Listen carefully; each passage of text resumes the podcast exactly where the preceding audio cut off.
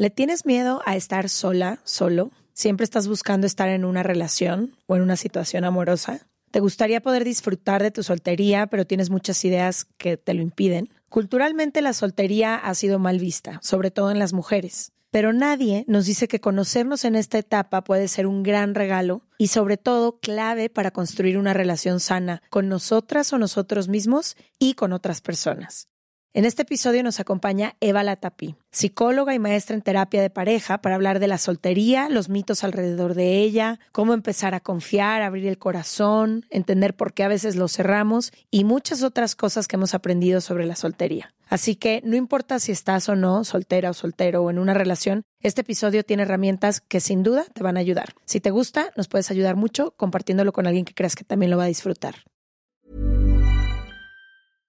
This is Paige, the co-host of Giggly Squad, and I want to tell you about a company that I've been loving, Olive and June. Olive and June gives you everything that you need for a salon quality manicure in one box. And if you break it down, it really comes out to $2 a manicure, which is absolutely insane. It's also so easy to get salon worthy nails at home with Olive and June. The difference between how your nails used to look when you did them yourself and now with the Manny system is a complete game changer. The best thing about Olive and June too is it's a quick dry, dries in about one minute, lasts for five days, and full coverage in up to one to two coats. Visit oliveandjune.com slash perfect Manny 20 for 20% off your first system. That's oliveandjune.com slash perfect Manny 20 for 20% off your first system.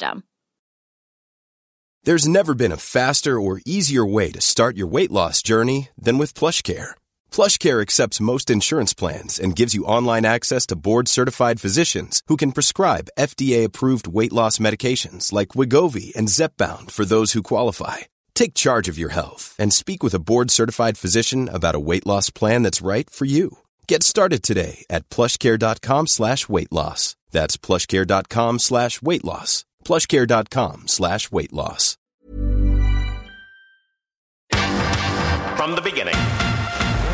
Se regalan dudas nace de la infinita necesidad de cuestionarnos todo. todo lo que está a nuestro alrededor. De dónde venimos y hacia dónde vamos. ¿Cómo tomar decisiones más informadas? Tenemos tantas dudas que te las queremos regalar. Soy Leti Sagún. Y yo, Ashley Franje, y en este espacio invitamos a quienes saben y no saben tanto de todo eso que tendríamos que estar hablando. En colaboración con ACAST. Les damos la bienvenida a otro martes de Se Regalan Dudas, pero esta vez el tema, miren, me apasiona. Vengo lista.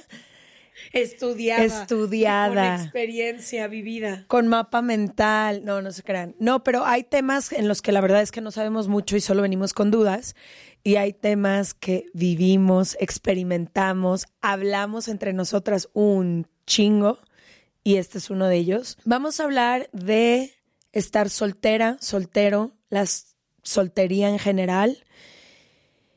Y me di cuenta que yo como a mis 30 años, que llevaba los últimos 15 años de mi vida, es decir, desde el momento en el que me reconocí como mujer que, o como niña de 14, que podía tener una pareja en el mundo, desde ese momento estuve 15 años de mi vida dedicándole tiempo, energía y espacio al, al tema de tener una pareja.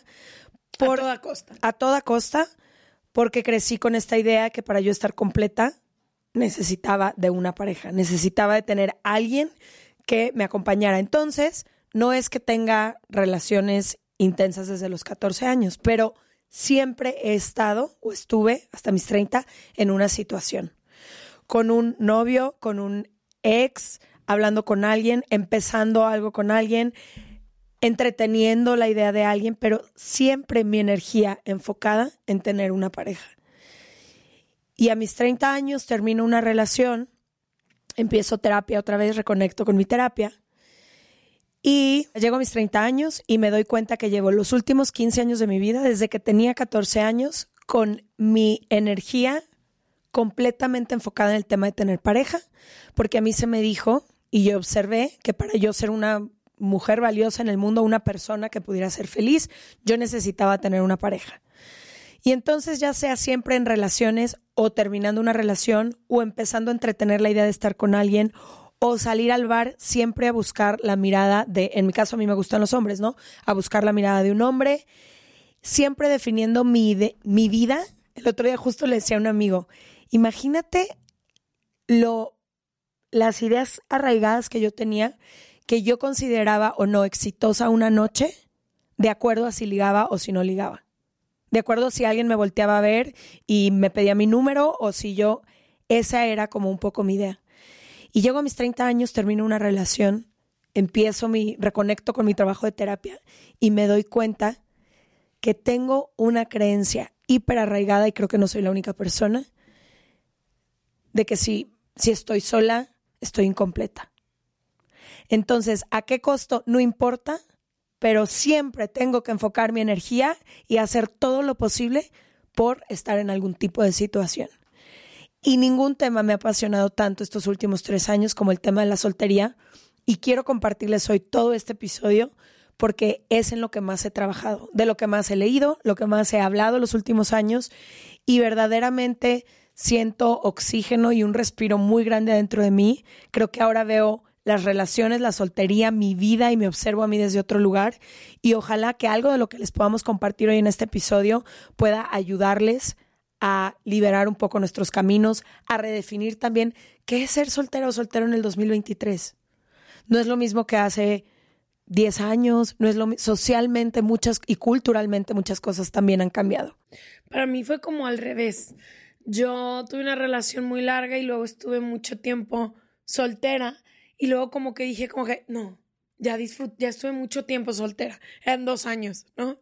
Ya estuve mucho tiempo soltera, y me di cuenta que empecé a perseguir relaciones por la mera idea de que ya llevaba mucho tiempo soltera. Y yo no crecí tanto con la presión que tú creciste de pareja y todo, como que yo siento que muy chica tuve acceso a amigas que estaban más solteras, pero la presión me llegó hasta hace poco. Como que dije, ya llevo mucho tiempo soltera, ¿cómo es posible que no he vuelto a con... O sea, como que dije, ¿no? Pero no presión, yo no te estoy hablando ni siquiera de una presión de casarme. No, Yo te estoy hablando de lo que tú y yo hemos compartido, no importa cómo hayamos crecido, de siempre tener nuestra energía puesta. 100%. Pero en lo, yo siento que un poco más chica no la tenía tanto y en los últimos años me, me di cuenta hace poco y dije, wow, ¿por qué tengo tantos estos años pensando tanto y poniendo toda, tanta energía en el centro de tengo que tener pareja? ¿Cómo? ¿Por qué, por qué llevo tanto tiempo soltera? Ya son tres años, ya son cuatro. Y volteé contigo y te dije, estoy, y me regañó mi terapeuta por usar esa palabra, pero decir, estoy asqueada un poco de tener que estar pensando todo el tiempo en esto. Entonces, creo que yo estoy al principio del camino que tú estuviste hace unos cuatro años. Creo que yo estoy empezando ese camino a poder decir, me puedo relajar y puedo aprender a vivir y a disfrutar de esta soltería tan chida que hemos tenido compartida, pero seguro luego no la vamos a tener compartida de decir, wow, cómo ahora puede ser la soltería diferente y también mensajes muy arraigados que yo tenía, por ejemplo, de decir, de, yo siempre había hablado mucho de la maternidad en pareja, como que yo nunca iba a ser madre soltera. Hasta hace poco dije, ¿qué va a pasar si a los 36 años volteo y digo, quiero ser mamá? ¿Me voy a esperar a un vato? Y dije como, creo que no, o sea, ya creo que no me esperaría. Entonces, no sé, creo que yo estoy un poco más empezando mi camino a realmente de construir lo que significa para mí ser soltera y más que la soltería, ¿por qué tanto tiempo estuvo en el centro de mi vida? También, sobre todo en los últimos tres años tan intensamente y fue como, ay no, ya me cansé. Entonces, no sé, creo que yo voy a aprender mucho en este episodio y también creo que ha sido increíble verte a ti como eras a los 20 años y como eres ahorita y cómo te acercas a las relaciones, como te acercabas a los 20 y poder aprender no nomás de nuestro especialista, pero también de ti, que lo he visto one on one muy cerca y como he visto como el redefinir la soltería para ti te ha liberado y güey, te desenvejeciste, no sé cómo explicarlo. Sí, lo siento. Te desenvejeciste, aprendimos a salir, a divertirnos, a tener no teníamos, o sea, cultivar un chorro de amigos, planes, el observarnos como mujeres en el 2023 sin la carga histórica que ha habido hacia la soltería. Ha sido un proceso bien chido, entonces espero, sé que nos mandan millones de mensajes sobre este tema, entonces escuchando a nuestra comunidad y tratando de decir, hablemos de este tema tan importante porque me pasaron las estadísticas, Ana Soft, tan hermosa de nuestro team y Claudia, que decía el 72% de los millennials conscientemente deciden estar solteros y el 75% de la generación Z está soltera. Entonces, es un tema que se tiene que hablar. Dedicamos mucho tiempo a hablar de relaciones en pareja. 72% de millennials. Ya deciden conscientemente estar solteros. O sea, si van a estar No me solteros, haces es consciente. Ah, de forma, o sea, ya que deciden estar solteros. Es de forma Ah, consciente. porque decir que el 72% de los millennials son solteros No, o no, solteras, yo de que Si no, ya eso no un hace sentido. decide estar soltero, la sete- el 72% de ellos lo decide estar consciente. Ah, lo decide, no es que, ay, resulta que estuve No, soltera no, no, por es accidente. decido estar soltero. Ah. Y bueno, y el 75% de los millennials están solteros. Entonces, claramente es un tema que ha cambiado mucho. Quisiera comparar estas estadísticas en los años 40 Ujú, ujú. y eran completamente. Pero bueno, Y tú decías que de quién yo era a los 20. Yo a los 20, creo que más bien el cambio se ha dado, te digo, muy recientemente. Por eso es un tema que traigo tan. O sea, hasta mi última relación, todo se veía y se vivía desde un lugar como muy diferente. Y me acuerdo perfecto, una de las cosas que más como revolucionó toda esta idea fue, ok, deshebrando este miedo que yo tenía tan grande a hacer, porque ahorita quiero que hablemos de eso, ¿no? De todos los prejuicios que hay alrededor de la soltería. La tía señalada, la solterona. amarga- amargada. A mí me ha pasado como cuatro veces que conozco a alguien y me dice, estás en una, en una relación, estás casada y yo no. ¿Por qué? ¿Qué pasó? O sea, necesariamente tiene que haber algo malo relacionado con el Y hecho de la creen que soltería. es porque tenemos este trabajo. Mucha gente. Es que trabajan muchísimo. Sí, sí, hay que encontrar una justificación porque algo tiene que estar mal para que una persona pasada cierta edad decida estar soltera. Pero todo esto iba a... mm, empiezo a revisitar como este miedo, ¿no? Es- ¿Qué hay detrás de esa creencia que yo tengo? Y me doy cuenta, ok, ¿qué es lo peor que podría pasar? Eso que te está gritando tu miedo y tu creencia, ¿qué es lo peor que podría pasar? Es que, que estés sola y soltera. ¿Correcto? Correcto. Y me dice mi terapeuta, estos últimos tres años de tu vida has estado sola y soltera. ¿Han estado así de mal como te lo grita tu miedo y tu creencia? Y volteé con Ash y le dije, güey, he vivido los tres años más plenos, más conscientes, más felices. No todo ha sido color de rosa, evidentemente, como todo en la vida he tenido altas y bajas, pero nunca me había sentido más en mí, más plena, más... y no he estado acompañada de nadie y no he tenido un solo compromiso. No, de nadie me refiero a pareja. Pero así fue que le perdió todo el poder que tenía esta creencia sobre mí. El entender que ese que es mi peor miedo lo estoy viviendo ahora y es lo mejor que me ha podido pasar. Hoy nos acompaña Eva Latapí. Ella es psicóloga especialista en relaciones. Bienvenida, se regalan Bienvenida. dudas. Gracias, estoy Veo muy que no estás soltera. No. por la compañía que tenemos aquí, pero seguro tienes varias consultas. Sí, sí, sí. De hecho, es uno de los temas que más me gustan hablar porque creo que en una soltería sana, en una soltería consciente, también te permite hacer todo ese análisis y, y sobre todo en terapia, que es tan importante, pero todo ese análisis para poder tener relaciones saludables. Porque tenemos ciertos mitos que obviamente hemos escuchado muchísimo sobre el amor romántico, como cómo se debe ver, cómo se deben ver las relaciones, cómo empiezan. Y ya pues cuando, cuando entramos en una relación así, y yo me di cuenta de esto como terapeuta de pareja, cuando llegaban las parejas que habían hecho todo by the book, así como todo como nos dicen que tiene que ser, todo como nos dicen que, tiene, que tenemos que vivir las relaciones, y no estaban contentos, eran relaciones súper tóxicas, trabajé mucho con violencia doméstica, yo decía, algo está mal. O sea, está mal como todos le estamos tirando a algo que cuando se llega, pues ni siquiera es la plenitud. Entonces yo creo que viene más que nada de un, de una narrativa que nos han enseñado de qué es, qué es lo que nos hace sentir valiosas, sobre todo como mujeres, que es una relación exitosa, por ejemplo, una relación exitosa que tiene que ver con la longevidad. O sea, vemos a la gente en los 70, 80 años todavía siendo una pareja y es como que, ay, me encantaría tener eso.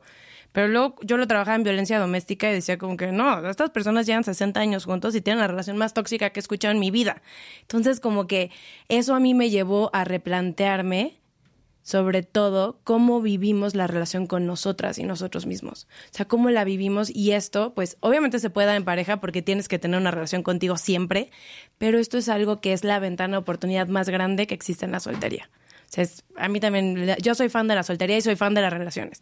O sea, pero realmente creo que los dos mundos tienen muchísimo que aportar y muchísimo, y tenemos muchísimo que aprender, pero la cosa es explorarlo de una forma consciente y presente.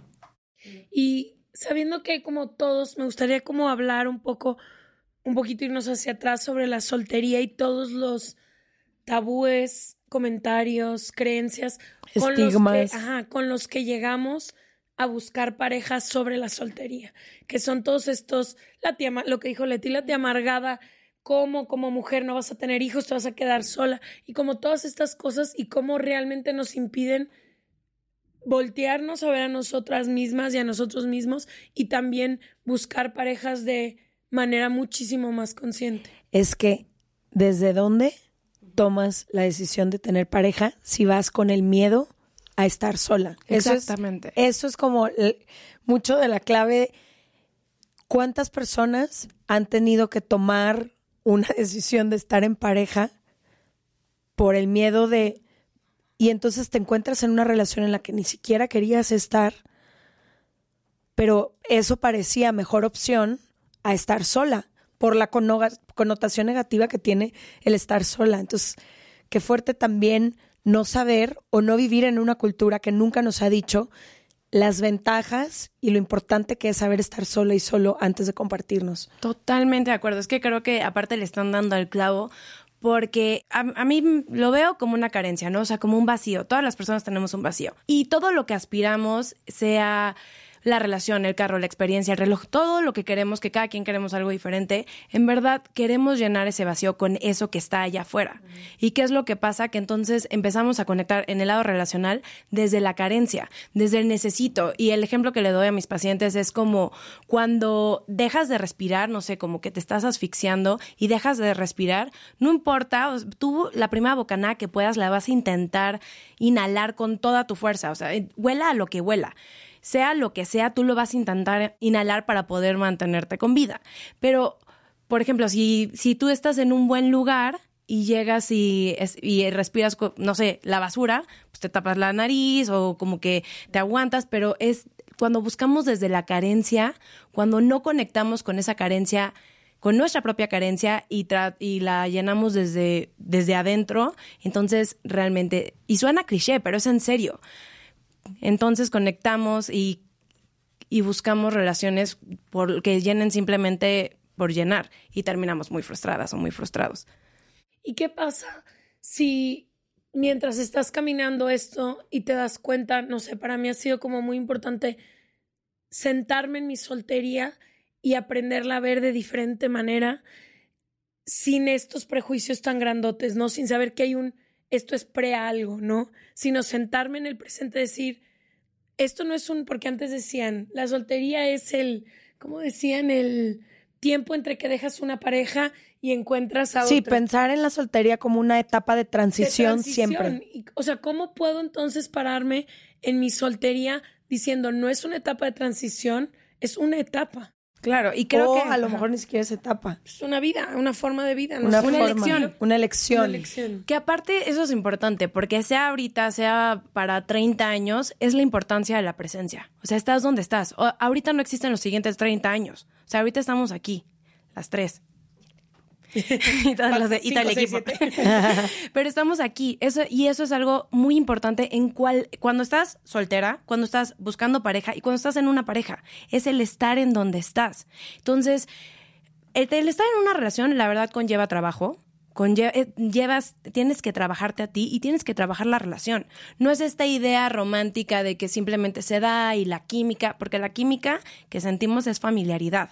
Algo en ti se me hace familiar. Entonces, todo esto es, es algo que se tiene que trabajar y es súper válido no querer estar en una relación. Es súper válido y es más, si no estás segura o seguro, pues tampoco le entras, ¿no? Como que yo creo que viene desde ahí, pero si lo buscamos, si sentimos que necesitamos, porque como mujeres nos han socializado que si no estás en pareja, eres la tía quedada, te vas a quedar a vestir santos, todas estas connotaciones que tenemos principalmente sobre la soltería en mujeres y a cierta edad. Si el hombre soltero no se señala tanto. No, para nada. Hasta dicen como que, wow, pues qué galán, ¿no? Nadie lo logró casar. Exactamente, o sea, es el. George Clooney. Bueno, pero como mujer es que hay algo mal contigo, porque también nos enseñan que mucho de nuestro valor tiene que ver con que un hombre nos, o bueno, una pareja nos escoja. Nos mire. Exacto, o sea, como no, eso no, no sé, como que seguramente escucharon esto, eso no hacen, eso no hacen las niñas, eso no hacen las damas, eso como que no hables así, no te vistas así, todo como para ser casi casi el prototipo para que te escojan. Y si no te escogen,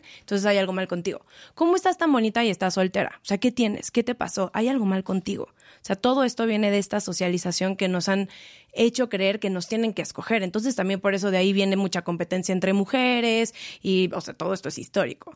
Y viene, viene de todo eso de que nos enseñan que como nuestro, o sea, nuestro objetivo o nuestra misión es conseguir esa persona de me escogió, check, ok.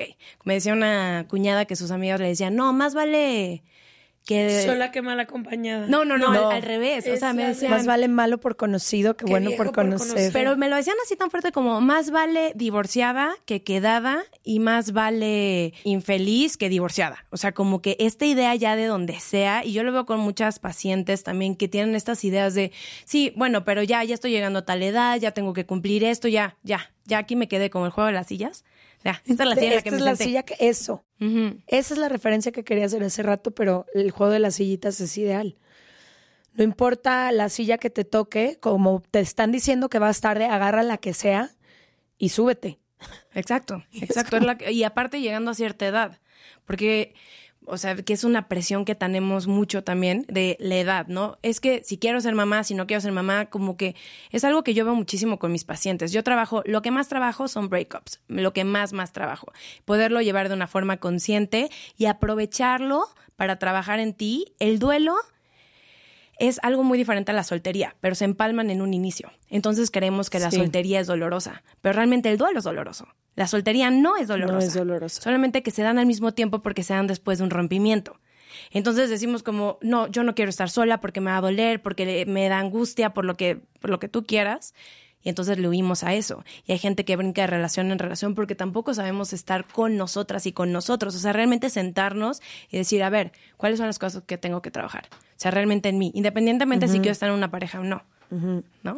Una de las cosas que ha sido clave para mí, porque tampoco quiero idealizar como crecemos en esta sociedad que todos los días nos grita lo contrario, tampoco quiero idealizar que, ay, sola y súper bien y puedo y siempre. Hay momentos en que, claro que como tengo mis propias dudas de muchas cosas, creo que una de las cosas que a mí más me ha ayudado y la quiero compartir es al darme cuenta que toda mi energía estaba enfocada, no toda, pero mucha parte de mi energía estaba enfocada al tema inconsciente y conscientemente. O sea, no solo las cosas que digo y hago, sino mis pensamientos, mi, a qué estoy pensando, qué estoy deseando, qué estoy queriendo y todo. Me di cuenta que la mayor parte de eso estaba enfocado al tema de la pareja.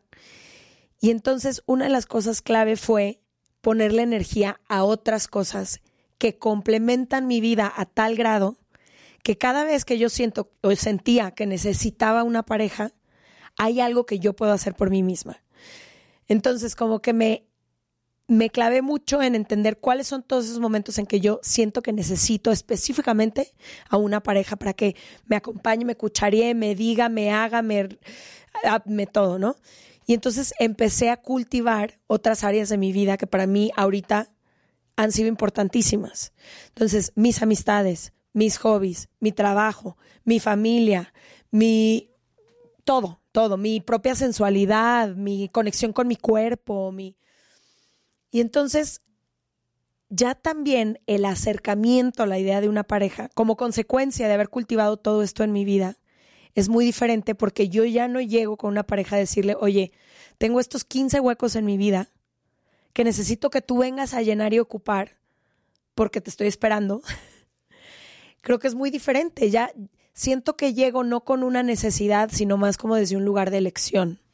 Desde un lugar de, ok, si sumas algo en mi vida, puede ser que podamos formar un equipo y empezar, pero si no, yo ya no necesito de tu presencia. No sé cómo explicarlo, no sé si hace sentido lo que estoy diciendo. Eh, a mí me gustan mucho las analogías, entonces te voy a decir una a ver si te resuena. Haz de cuenta que cuando llegas con muchísima hambre al restaurante, muchísima, muchísima hambre y te ponen los totopos, el pan, y sabes que en el menú está tu platillo favorito, que hay cosas que se te antojan mucho más, porque normalmente los totopos y el pan no es lo mejor de- del restaurante. A veces sí, pero no Sí, siempre. No siempre, pe- pero mejor que el menú, bueno, debatible. Pero entonces te cuenta que te sientas y te empiezas a llenar de totopos malos, para que, ¿no? De malos totopos, y te empiezas a llenar, a llenar. O sea, todas las personas nos ha pasado que nos sentamos y nos llenamos de cualquier cosa, y cuando vemos el menú o cuando llega lo que ordenamos es como que, pues, no, o sea, ya no tengo hambre. Entonces, si tú llegas al restaurante en un buen nivel de hambre, pero tampoco muriéndote de hambre, entonces vas a poder, sí, pruebas el totopo, te comes el pan, lo pruebas, pero no te llenas de eso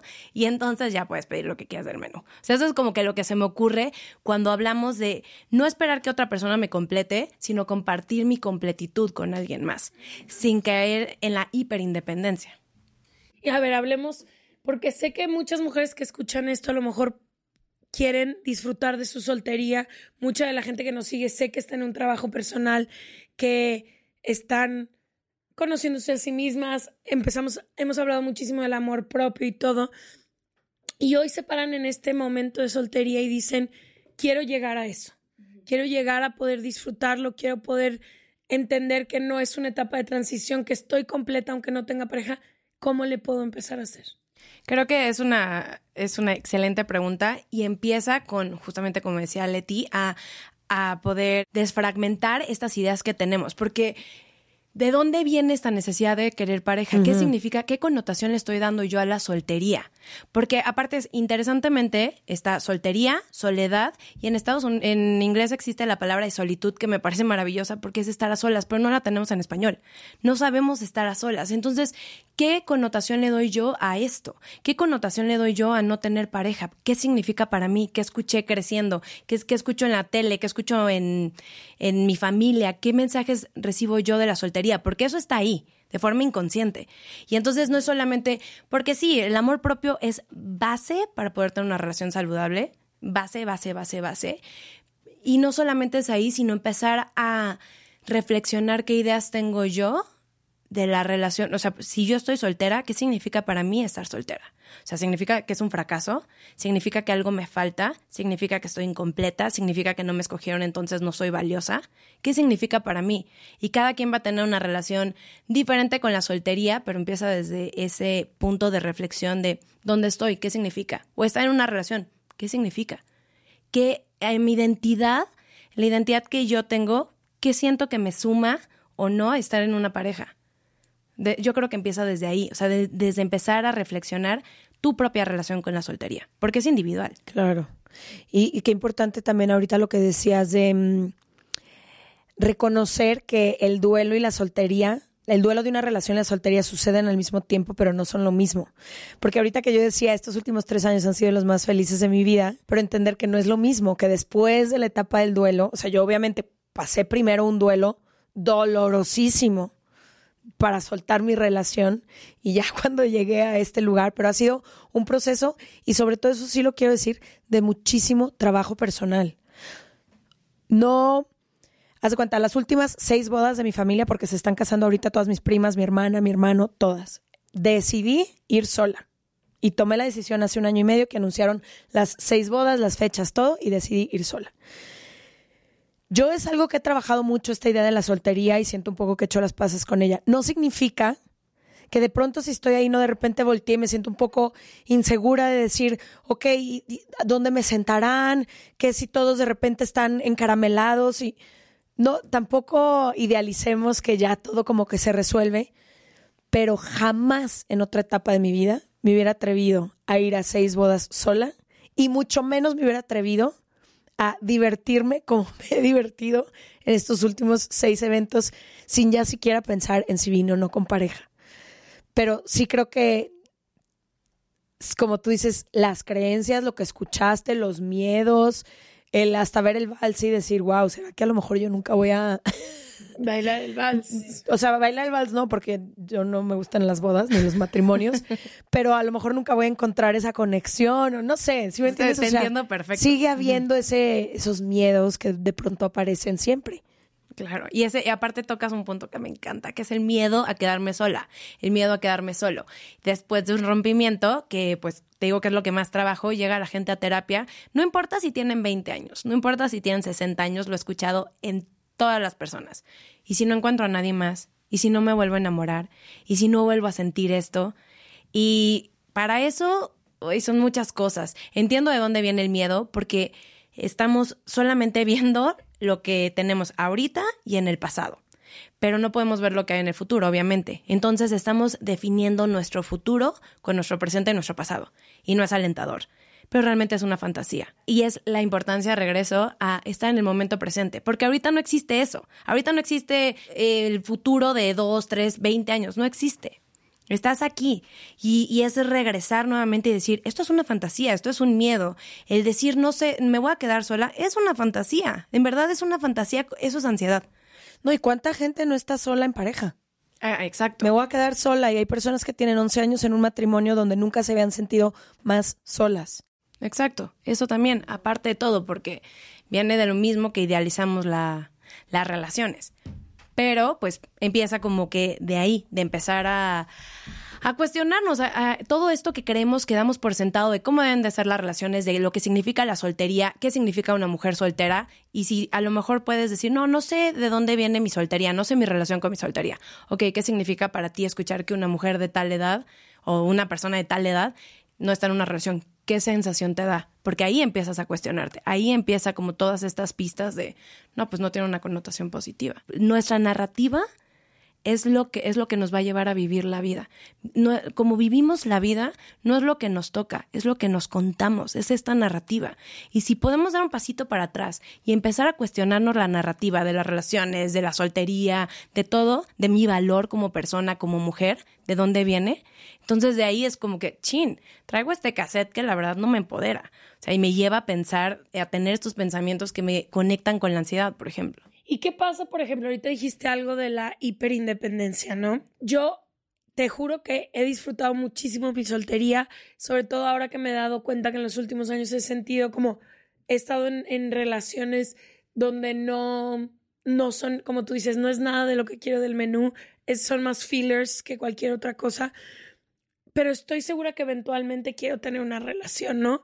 Entonces, ¿cómo puedo aprender a vivir mi soltería como estoy el día de hoy y queriendo estar abierta, ¿no? Porque tampoco es- no es como que, como dice Leti, también queremos conocer a alguien increíble, estamos trabajando, todo, pero ¿cómo entonces vivo el momento presente en el que estoy de hoy estoy en soltería, pero sigo buscando? Hay mil cosas que se puede hacer, pero ¿cómo entonces vivo esta soltería? De una forma en la que realmente fomente mi amor propio, me aprenda a conocer y demás, pero tampoco me cierre las puertas al amor porque creo que estamos hechos para conectarnos, ya sea en pareja o en relaciones, en, de amistades o de familiares y demás. Entonces, ¿cómo le hago para esas dos cosas al mismo tiempo? ¿Pueden vivir al mismo tiempo o no pueden vivir al mismo Y hay tiempo? personas que lo tienen claro. Yo, por ejemplo, el año pasado te dije, yo no estoy, no estoy buscando y no quiero una pareja. Si llega, pues ya veremos.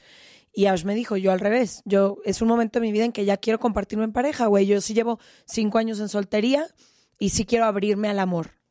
Para estas personas que sí quieren abrirse al amor, que creo que ya puede ser una nueva etapa para mí también, ya no estoy tan cerrada. amor juntas. ¿Cómo, ¿Cómo empiezas a caminar hacia allá? Porque ahorita ya existe, como dice Ash también, dating apps, sales sin ninguna expectativa, pides que te presenten personas de vez en cuando, o sea, como que cuáles son unos tips cuando sí quieres Sí, cuando Es- estás soltera y quieres buscar pareja.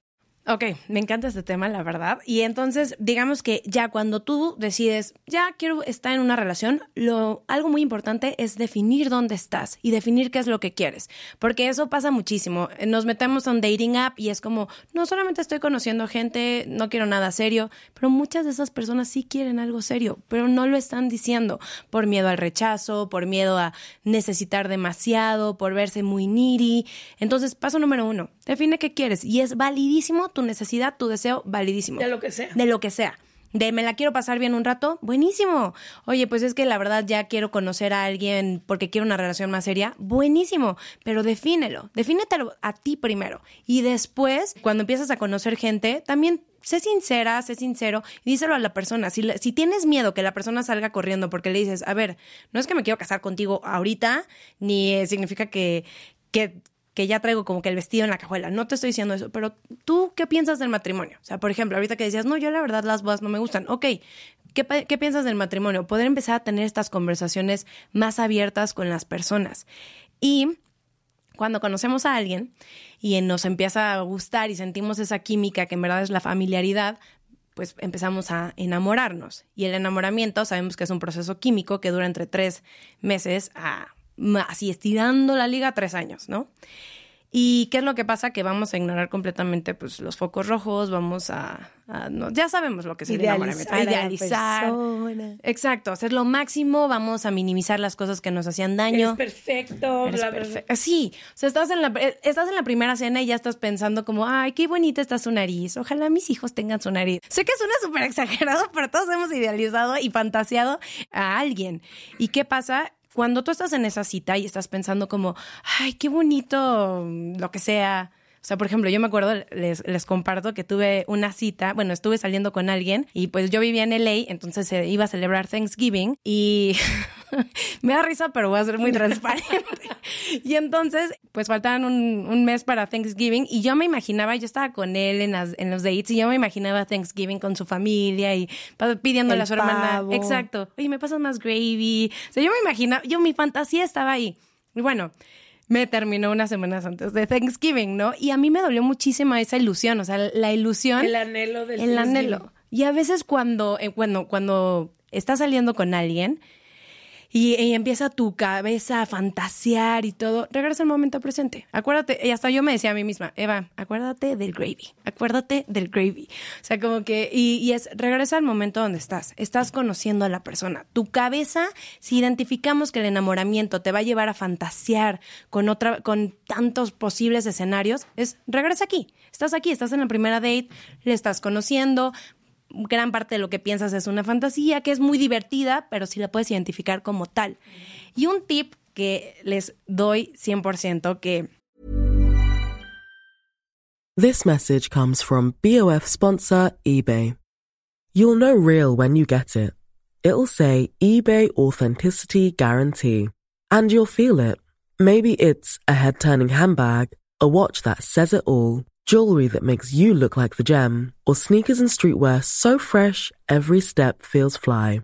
eBay gets it. So look for the blue check mark next to that thing you love and be confident that every inch, stitch, sole, and logo is checked by experts. With eBay Authenticity Guarantee, you can trust that feeling of real is always in reach. Ensure your next purchase is the real deal. Visit eBay.com for terms. Life is full of awesome what ifs, and some not so much, like unexpected medical costs. That's why United Healthcare provides Health Protector Guard fixed indemnity insurance plans to supplement your primary plan and help manage out of pocket costs. Learn more at uh1.com. Este mes, Leti y yo nos tomamos unas merecidas vacaciones. En lo personal, necesitaba un tiempo de desconexión para estar solo conmigo y con las personas que quiero. Uno de los planes que hicimos fue ir a uno de mis lugares favoritos, el mar. Por eso decidí comprarme un traje de baño lindo, protector solar y algunas otras cosas que quería llevarme a la playa. Después de comprar lo que necesitaba, usé una app que se convirtió en mi más grande aliada, porque me regresó dinero en efectivo y me recompensó por muchos de los gastos que hice. La app se llama Hypora y es muy sencilla, rápida y segura de usar. Hybora me ha regresado dinero por comprar en tiendas como Lowell's, Macy's, Sephora, Best Buy y mucho más. Tú también puedes empezar a usarla y recibir dinero por comprar desde comestibles hasta artículos del hogar y de belleza. Lo único que tienes que hacer es agregar tus ofertas en la aplicación, subir tu recibo y listo. Obtendrás dinero real que podrás depositar a tu cuenta bancaria, PayPal o tarjetas de regalo. Si tú también quieres aprovechar estos beneficios, en este momento, para ti que eres parte de nuestra comunidad, Hybora ofrece 5 dólares por solo probar Hybora usando el código DUDAS cuando te registras. Simplemente ve a la Apple Store o a Google Play Store y descarga la aplicación Hybora, completamente gratis para comenzar a ganar dinero en efectivo y usa el código DUDAS. Eso es I-B-O-T-T-A en App Store o en Google Play con el código DUDAS. Es algo de lo que casi no se habla, es que cuando estamos en este enamoramiento, pues vamos a tener bloqueada la visión. Entonces decimos, no, ya que sea un poquito más serio, le voy a presentar a mi familia, a mis amigos, a mis amigas, pero cuando sea más serio. Y eso es un grave error, porque cuando nos esperamos para presentarle a alguien, ya estamos súper metidas en el enamoramiento. Entonces, desde el principio, poder hacer un vetting que una persona del mismo sexo pueda checar a la persona, una persona A ver, del ¿no otro puedes sexo. No, no sé qué es betting. Eh, como una como, como un escaneo, como que vayan a, a checar, o sea, como digamos que yo le voy a presentar a mis amigas a Mau y entonces la, eh, llevo a Mau y digo, a ver, que mis amigas del sexo opuesto, o sea, de, de mi pareja, me digan qué opinan, ¿no? Que mi que mi un amigo del mismo sexo o mi hermano, lo que sea, me diga qué opina. Esto y una persona muy cercana, ¿no? Como, no sé, o sea, sí, como mi hermano, mi mejor amiga, que me digan, oye, la verdad, no te trata muy bien porque ignoramos muchos focos rojos En el en enamoramiento. el enamoramiento, cosas que las personas a nuestro alrededor sí veían.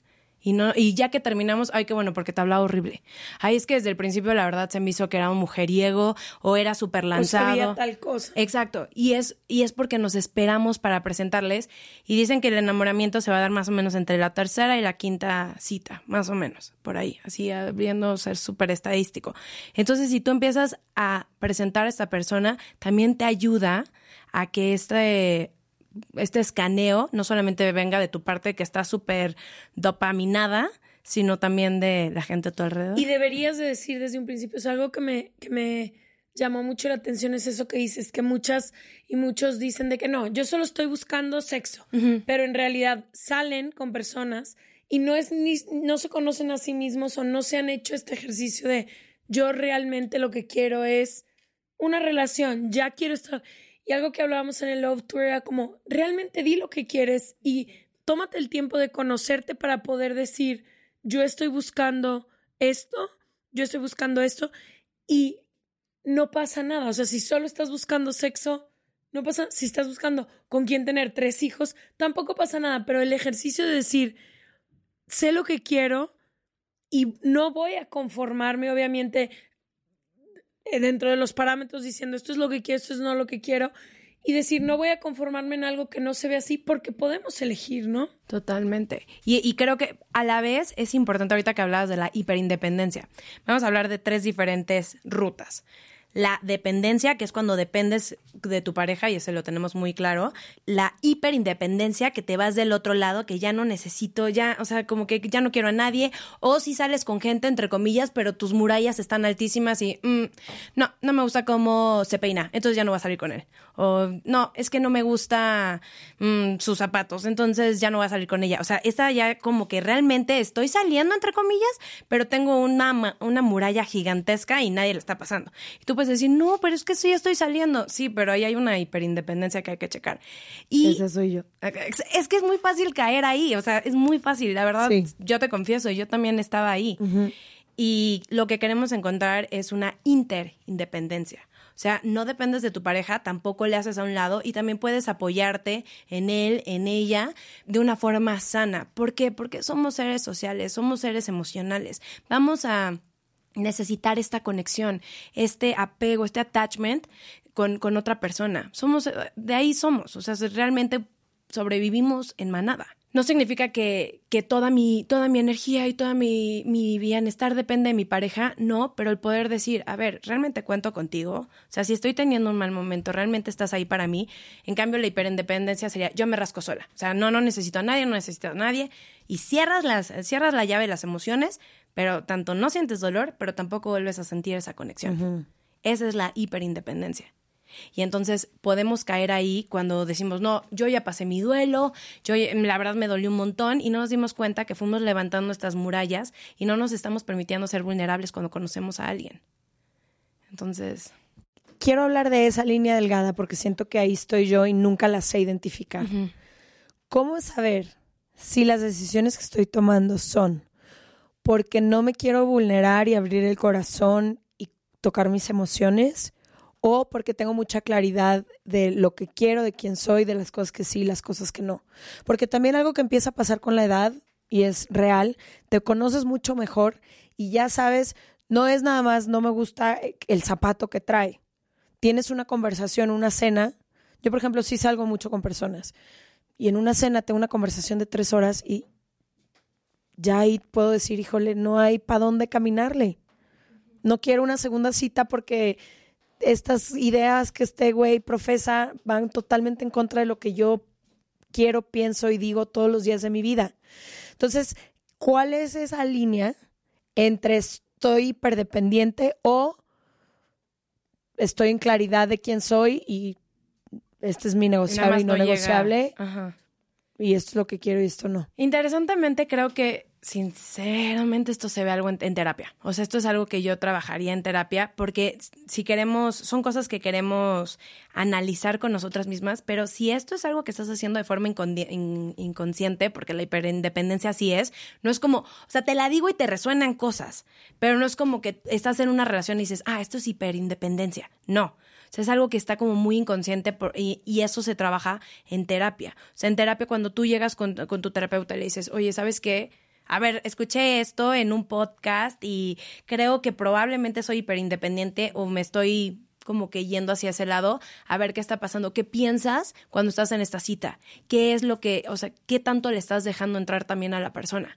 Una cosa es escuchar, pero otra cosa es también como que qué tanto sí me estoy conectando con la conversación y qué tanto me estoy quedando desde el evaluar si eres lo suficientemente ah. lo que sea para poder estar, o sea, para poder entablar contigo una segunda cita, por ejemplo.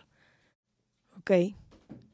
Y para las personas que no tienen el privilegio de ir a terapia, pues que lo hablen con sus amigas. O sea, realmente que compartan esta información, porque son cosas que inclusive, y yo te lo digo de una forma transparente, tengo, la, tengo el conocimiento, los libros, la terapia la he dado yo, y yo no me di cuenta de mi hiperindependencia hasta que yo estaba en terapia.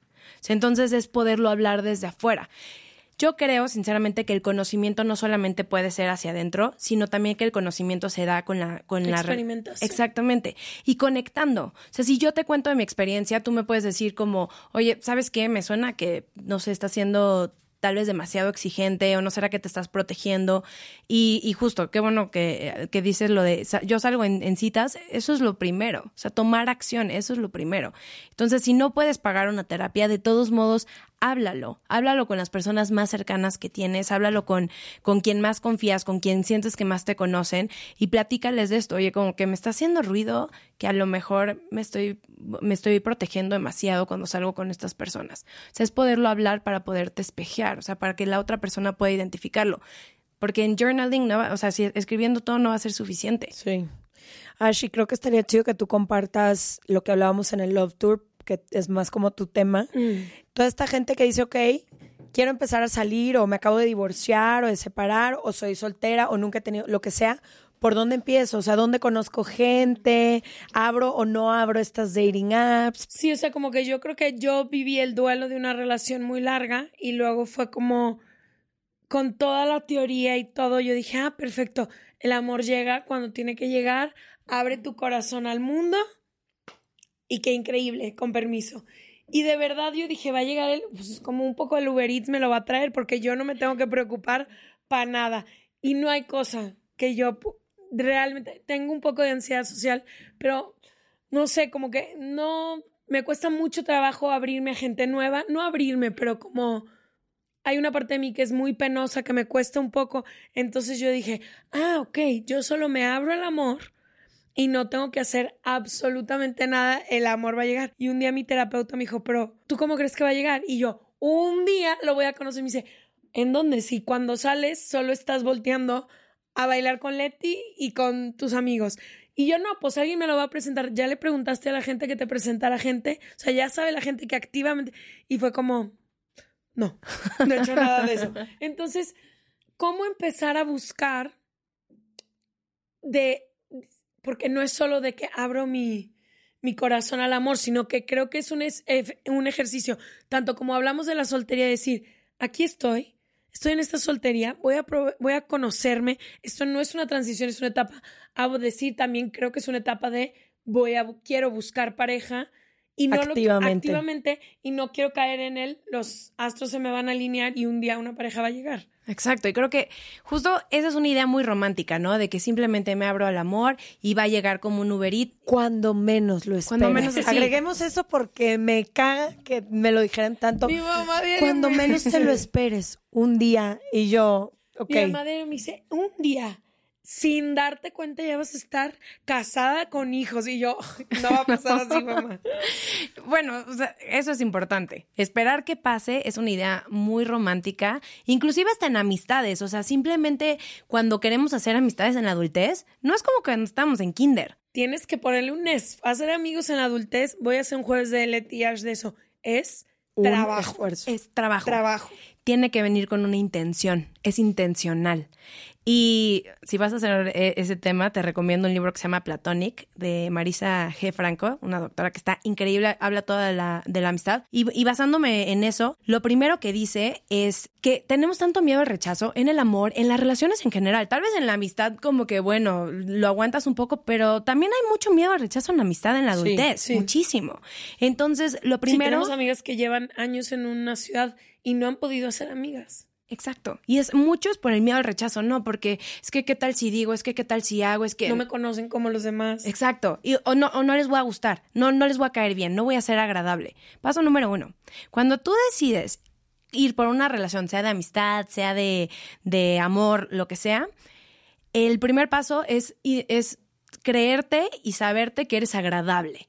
Porque hicieron un estudio en el que a una, a una persona le dijeron, oye, vas a entrar a una fiesta y por tu perfil psicológico todo el mundo te va a amar, le vas a caer súper bien a todo mundo. Entonces tú ve y disfruta. Y esta persona entró, hizo mil amigos, porque sea, pues por mi perfil psicológico me aman. Entonces, pues está buenísimo.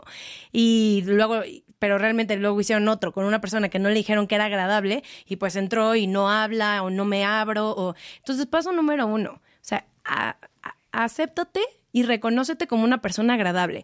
Ese miedo de que no, seguro dije una estupidez. No, es que no tengo nada que decir. Es que. ¿De les voy a platicar? Es lo mío. Exacto. tengo fobia social. Ajá, exacto. Todo eso es. Tengo es... un pinche podcast con 500 temas. Me imagino que alguno me va a servir para hablar de algo. Exacto, exactamente. Pero en ese momento le crees a esa ansiedad.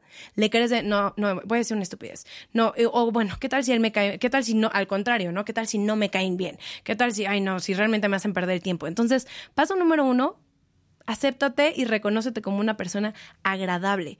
Reconoce que es algo intencional, no va a venir simplemente en el súper, se te va a caer la manzana y vas a conocer al amor de tu vida. O sea, no, hay que hacerlo intencional. Y no tiene nada de malo, como hablábamos de reconocer lo que quieres y poder expresarlo. Los dating apps, por ejemplo, en México, no sé en otros países de Latinoamérica, pero en México tienen una connotación más negativa que en Estados Unidos cuando salieron yo vivía en Estados Unidos, entonces yo tenía una idea de ellos y cuando regresé a México es como, no, no, no, pero te vas a ver súper necesitada, no, no, no, va a parecer que realmente quieres. Alguien el otro día me dijo, no le digas a nadie, pero te lo voy a confesar, conocí a mi güey en Bumble.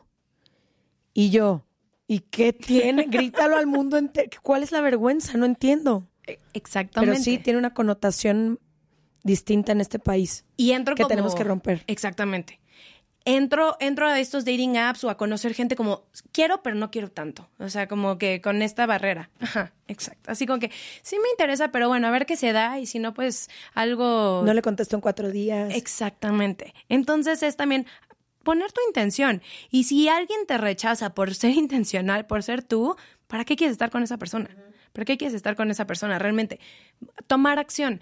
También se ha comprobado que para poder hacer relaciones, para que se sientan más naturales, tienen que ser en contextos repetitivos. Por eso en la escuela hacíamos amistades desde kinder, porque era algo que no íbamos a hacer amistades, pero, Pero te veías todos los días. Exactamente, nos veíamos todos los días y teníamos el- eh, todos los días repetición, repetición, repetición. Entonces, si tú buscas cosas que te gustan, como a lo mejor, y obviamente algo donde haya gente, ¿no? O sea, no, no te vas a meter a, no sé, a tejer y solamente eres tú tejiendo, o sea, no sé, como que algo donde vas a conocer gente y la intención, aunque no es conocer gente, sí es, terminas repitiendo. Estas son cosas que te sirven para conocer gente y para que se sienta más natural si te genera muchísima ansiedad meterte al dating app. Soy yo esa. Puede ser esa. Métete a cosas que y, te gusten. Y Ajá. cosas de tu interés. Porque Exacto. entonces, por ejemplo, a ti que te encanta la lectura, clubes de lectura. A ti que te encanta la fotografía, cosas de fotografía. Entonces, pues son intereses tuyos, Sí, pero también eso puedes suena mucha para gente. mí más natural que un dating app. Exacto. O sea, no que es- me encantan las dating apps, digo, qué chido yo a todas mis amigas que se han conocido ahí con sus parejas, digo, qué increíble.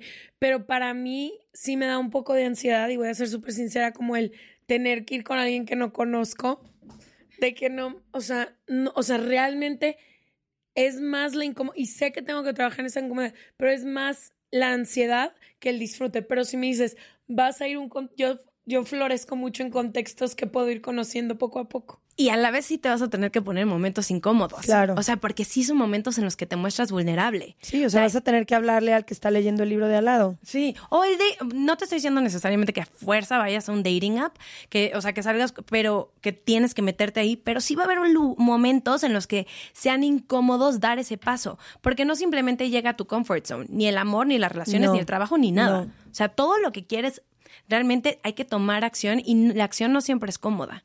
No simplemente se da y es esta, es- esta cosa súper romántica, ni en amistades, ni en, ni en amor. Entonces, sí es ponerte en esa posición incómoda. Yo sabes que hago mucho. Cuando estoy lista para conocer gente, le hago saber a todas las personas que creo que me podrían presentar a alguien de mi interés que estoy lista para conocer gente. Entonces volteo y, Rafa, ya estoy lista para conocer a alguien. ¿Conoces a alguien que me puedas presentar? Así, así es mi pregunta. Y de ahí he conocido gente bien chida. Y también algo que hago mucho es, a lo mejor esto es mi personalidad, no sé, pero No, es que tú eres una bestia, o sea, ayer te aventaste una realmente sí me paso a no, veces. no tiene, oiga, no tiene pudor alguno, o sea, realmente ayer le vi hacer algo y dije que Dios me dé el 10% de los ovarios con los que te sales a la dating life, o sea, estás muy cañón. O sea, ayer llegó con un extraño enfrente, estábamos en un grupo pequeño en una fiesta íntima y pasa y me dice, está bien guapo él. Y yo, te juro que las dos personas que la conocemos tensa de que, ay no, los dos nos volteamos y te lo juro, pasa y de que, hola, ¿cómo estás? ¿Me puedes dar tu número? Y volteé y le dije, ¿de verdad qué pena me da ser tu amiga? Y wow, o sea, como que es, me, me- estoy entre qué pena y qué increíble. Sí, sí, O sea, sí. como que es, no es ligero sí. el. Sí, pero sé que no todas las personas son así. Na- yo no entonces, conozco a nadie más. ¿no? Así conozco. Siento que es más raro en mujeres por nuestro condicionamiento social. A los hombres generalmente, Aplastando el patriarcado. pero yo aplasto el patriarcado un día a la vez. pero no, lo, lo que quería decir era que también algo que me funciona mucho es decir sí a todo, por lo menos una primera vez. Entonces, quien sea que me invite a salir, quien sea que me guste, quien sea que... Es como un primer acercamiento como de apertura. Luego a lo mejor yo tengo que trabajar más en el seguimiento, ¿no? Pero eso me ayuda mucho a no evitar, como que me di cuenta que muchas situaciones... Y te has divertido muchísimo en esos sís que has dicho. Sí. Y creo que han completado mucho tu soltería el decir, me invitaron a un no sé qué, sí voy, sí voy. O sea, realmente siento que en estos años de tu soltería has abierto el abanico de posibilidades y experiencias por decir que sí a todo. pero porque cambié mi idea de soltería. Entonces me di cuenta, no estoy en la soltería buscando al amor de mi vida, estoy en la soltería activamente divirtiéndome. Ese es lo que estoy, he estado haciendo estos tres años. ¿Cómo voy a saber qué es divertido y qué no? Pues tengo que salir para ver, ¿no? Entonces, pues explorar el área. Y así es como lo he podido disfrutar, porque entonces me di cuenta que siempre en, en estos 15 años que les digo que estaba con la energía puesta hacia la pareja, siempre era con expectativas hacia la pareja de cómo tiene que ser esa pareja y siempre como buscando al amor de mi vida. Imagínate la presión con la que yo salía con estos pobres ingratos buscando al amor, amor de, mi vida. Oye, tú eres, como decías en el tour, ¿tú eres el amor de mi vida? No, ok. ¿Tú eres el amor de mi vida? No, ok. ¿Tú eres el amor de mi vida? quiero volver un poco a la soltería y a poder llegar a una soltería plena. Creo que para mí ha sido muy importante mientras hemos tenido este podcast que nos den ejemplos muy concretos. Yo sé que la soltería plena se ve de diferente manera para todo el mundo. Por ejemplo, ahora a mí me toca, a Leti le toca el re- reto de abrir su corazón, a mí me toca el reto de poderme parar un poco más en lugares, o sea, cada quien va viviendo todos sus procesos de manera muy completamente diferente, ¿no? Entonces, ¿cómo puedo empezar a, o cómo se ve y se mira una soltería plena de donde puedo empezar a tomar estas decisiones de si salir, de si no salir, de decir solo quiero sexo, solo quiero divertirme, o sea, cómo se ve esta soltería plena y un poco como qué preguntas empiezan a surgir en ti ya que estás ahí para poder identificarla. Y creo que empieza eh, justo desde ah, el conocimiento, desde el conocimiento, y sé que esto suena como muy cliché, pero hay una frase que me gusta mucho, que a mí antes no me resonaba, que era, no te puede, no, nadie te puede amar hasta que tú no te ames. Y yo decía, eso no puede ser, porque un niño chiquito pues, no ama, o sea, un bebé no ama y es amado o es amada. Y algo que me resonó tanto el otro día que lo estaba leyendo, que decía, es que si tú no te amas, no vas a poder reconocer cuando alguien más te ame, porque vas a estar tanto desde la carencia que te va a costar trabajo reconocer qué es el amor.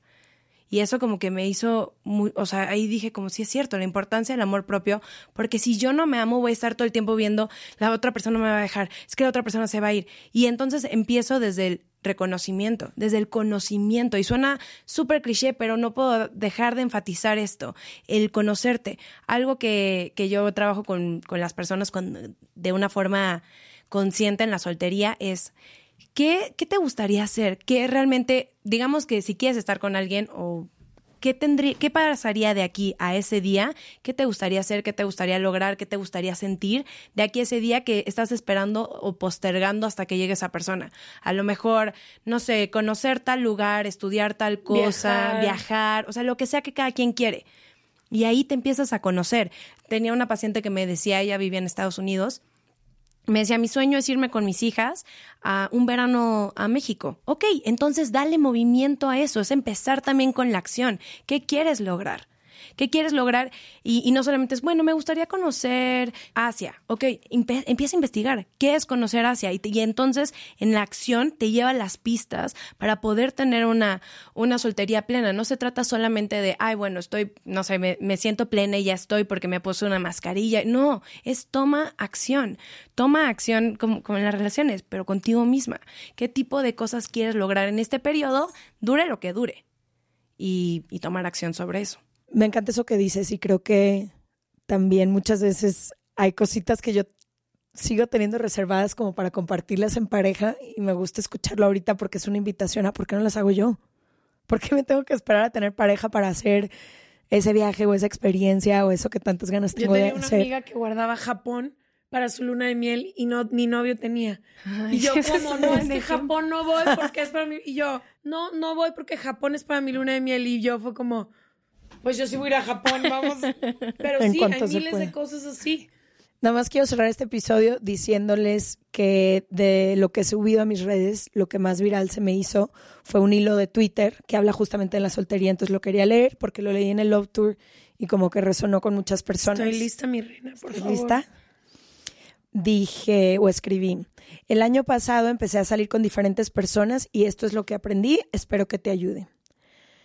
Cuando le gustas a alguien, lo vas a saber y no te vas a quedar sintiendo, ¿será que le gustó? Esta idea me la quiero recordar a mí misma muchísimo porque siempre nos hacemos estos como mm, estas historias en las que nos queremos autoengañar, ¿no? Entonces, es que hace ocho días que no me escribe, pero yo creo que está muy ocupado en el trabajo, porque no, cuando le gustas a alguien lo vas a saber, porque lo decía en otro episodio, para mí el interés no tiene pies, tiene alas. Yo siento que cuando el mismo interés que tú le pones a alguien cuando te gusta, siento que es el interés que viene de regreso. Todas las personas vienen a enseñarte algo, no todas llegan para quedarse. Por más fuerte o fácil que sea la conexión, hay personas que no están emocionalmente disponibles. No es personal, no tiene nada que ver contigo o con algo que tú hayas hecho o dejado de hacer. ¿Cuáles son tus intenciones? ¿Se alinean con las de la otra persona? Creo que esto va mucho relacionado con lo que tú decías. Comunicar qué es lo que estoy buscando, porque está bien querer solo divertirte, buscar algo serio, no querer compromisos, buscar al padre de tus hijos. Lo que no está bien es no comunicarlo y con eso lastimar a alguien. Deja que cada persona te muestre quién es y cuando lo hagan, ve eso y no veas lo que te gustaría ver. Escucha tu cuerpo, se siente bien ahí. Escucha tu intuición y hazle caso. Esta la saqué de ti. Di, busca, pide, explica. Nadie lee tu mente y siempre tienes el derecho a preguntar. Repítela otra vez, por favor. Di, busca, pide, explica. Nadie lee tu mente y siempre tienes el derecho a preguntar. Si no es mutuo, no tiene caso. No le tienes que gustar a todas las personas con las que salgas y no te tienen que gustar todas las personas con las que salgas. Cada quien despierta cosas distintas en ti, pero todas esas cosas viven en ti y después puedes tenerlas con quien tú decidas, aunque a veces se sienta nada es personal. Y ya al final, lo mejor de la soltería es cuando dejas de verlo como un periodo de transición y dejas de pensar que estás esperando algo que llegue a completarte y empiezas a vivir tu vida entendiendo que si así va a ser, tu felicidad no depende de lo contrario ni de algo externo a ti. Empieza a construir desde ahí y cultiva otras áreas de tu vida. Así, si llega alguien, solamente va a sumar a la vida que tienes y en lugar de una necesidad, se vuelve una decisión. Ojalá que les ayude en algo esta información que a mí me ayudó mucho. Una de las cosas que dijiste que me resonó muchísimo es como, y hablamos del miedo al rechazo, que sentimos tanto miedo al rechazo y cuando hay rechazo nos lo tomamos personal como si realmente hubiera algo mal con nosotras o con nosotros, cuando el rechazo es parte de, o sea, es parte de las relaciones. Entonces también creo que un reto importante cuando estamos, cuando queremos tener una, una relación, sea de amistad, sea de romántica, la que sea, es también hacer las paces con el rechazo dentro de lo posible, reconocer que no significa que es porque hay algo mal contigo, porque te faltó o algo hiciste mal tú, sino que simplemente hay veces que no se da, que, que la otra persona proyectó en ti otras cosas, lo que sea, pero no te lo tomes como que es un defecto tuyo. Eso es algo que yo... Y causa mucho sufrimiento. Mucho, y es algo como que lo digo y me piensas hubiera que hay algo mal en ti, entonces ya no me voy a abrir con la siguiente persona. Exacto, Porque y- me va o, o te ponen tantita atención y entonces como hay algo mal conmigo, pues me agarro de cualquier cosa. Y eso es algo como que lo digo y es algo que a mí me hizo falta escucharlo cuando era más chica. O sea, tenía tanto miedo al rechazo que o me conformaba o por el contrario me cerraba y el rechazo realmente es parte de, es parte del juego, es horrible, es espantoso, pero no dice nada de ti. Siempre tenemos cosas que trabajar. no pasa nada. El otro día estaba viendo, ya nomás para cerrar, estaba viendo un video que un güey decía de que no, o sea, muchas veces y en la mayoría de las veces es solo incompatibilidad, que no tiene nada que ver contigo. Una cosa y la otra no van, no es que esta cosa no vaya a seguir su camino y hacer sus... Simplemente en este momento son incompatibles. Con una oferta de trabajo, cuando te rechazan, no es que no seas buen diseñador, diseñadora, arquitecto, es que el trabajo al que estás aplicando no es compatible contigo ahorita. Y decía, si lo ves ahí, si ves desde el lugar de, habrá unos lugares que son muy compatibles conmigo, como hay gente con amigos, con lo que dices, hay gente con la que entras a un cuarto y que, ay, güey, somos súper compatibles, y hay gente con la que no. Entonces, como también entender que porque no es en un lugar no quiere decir que no es en todos los otros lugares. Me encanta esa idea. Sí, voy a buscar el video a ver si se los pongo. Es de un podcast árabe que estoy empezando a escuchar. Pero bueno, nos vemos el próximo martes o jueves. Dejamos toda la info de Eva en serregalandudas.com diagonal suscríbete. Le vamos a pedir que nos haga la listita de todos los libros que acabas de recomendar para que los podamos leer. Y te agradezco mucho que hayas venido Se Regalan Dudas. Ay, muchísimas gracias. La verdad, me encantó estar aquí y, y gracias. Estoy muy contenta. Nos Gracias. vemos pronto. Bye. Bye. Join on the corner where the big boys play.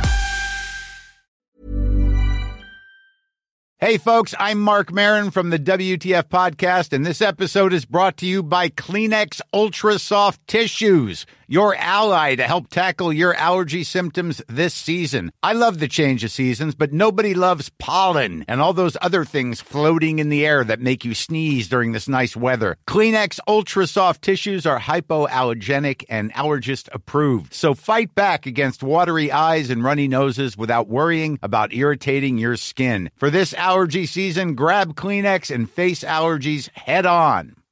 This message comes from BOF sponsor eBay. You'll know real when you get it. It'll say eBay Authenticity Guarantee. And you'll feel it. Maybe it's a head turning handbag, a watch that says it all, jewelry that makes you look like the gem, or sneakers and streetwear so fresh every step feels fly. eBay gets it. So look for the blue check mark next to that thing you love and be confident that every inch, stitch, sole, and logo is checked by experts. With eBay Authenticity Guarantee, you can trust that feeling of real is always in reach. Ensure your next purchase is the real deal. Visit eBay.com for terms.